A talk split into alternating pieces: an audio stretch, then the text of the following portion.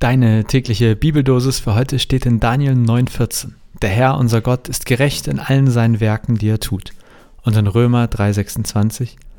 Gott zeigt seine Gerechtigkeit jetzt, in dieser Zeit. Er ist gerecht und macht gerecht den, der aus dem Glauben an Jesus lebt.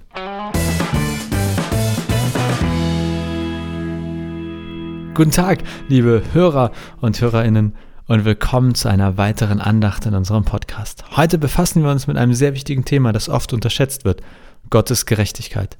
Wir beziehen uns auf zwei zentrale Verse aus der Bibel, Daniel 9,14 und Römer 3,26. Beginnen wir mit Daniel 9,14. Der Herr, unser Gott, ist gerecht in allen seinen Werken, die er tut.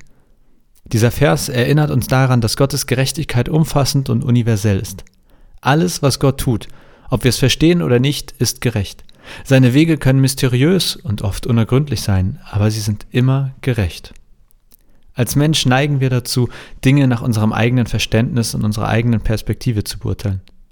Wir sehen Ungerechtigkeiten in der Welt um uns herum und wir stellen Fragen. Warum passiert das? Warum lässt Gott das zu? Aber der Vers in Daniel erinnert uns daran, dass wir Gottes Perspektive nicht haben. Sein Verständnis und seine Sicht der Dinge sind weitaus umfassender als unseres. Dann schauen wir auf Römer 3:26. Gott zeigt seine Gerechtigkeit jetzt in dieser Zeit. Er ist gerecht und macht gerecht den, der aus dem Glauben an Jesus lebt. Dieser Vers führt uns tief in das Herz des Evangeliums. Gottes Gerechtigkeit ist nicht nur etwas, das in der Vergangenheit existiert hat oder in der Zukunft existieren wird. Sie ist hier, jetzt, in diesem Moment präsent.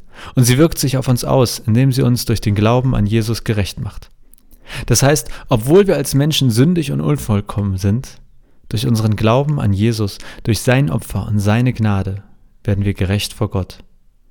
Das ist die gute Nachricht des Evangeliums. Das ist die Botschaft der Liebe und Gnade, die wir feiern und an die wir uns erinnern. Es sind diese beiden Facetten der Gerechtigkeit Gottes, seine universelle Gerechtigkeit und seine persönliche liebende Gerechtigkeit, die uns Hoffnung und Trost geben. Egal, was wir durchmachen, egal wie die Welt um uns herum aussieht, wir können uns darauf verlassen, dass Gott gerecht ist und dass er uns durch unseren Glauben an Jesus gerecht macht. Lasst uns diese Wahrheiten in unser Herz aufnehmen und in unserem Leben danach handeln. Danke, dass ihr heute zugehört habt. Gott segne euch alle.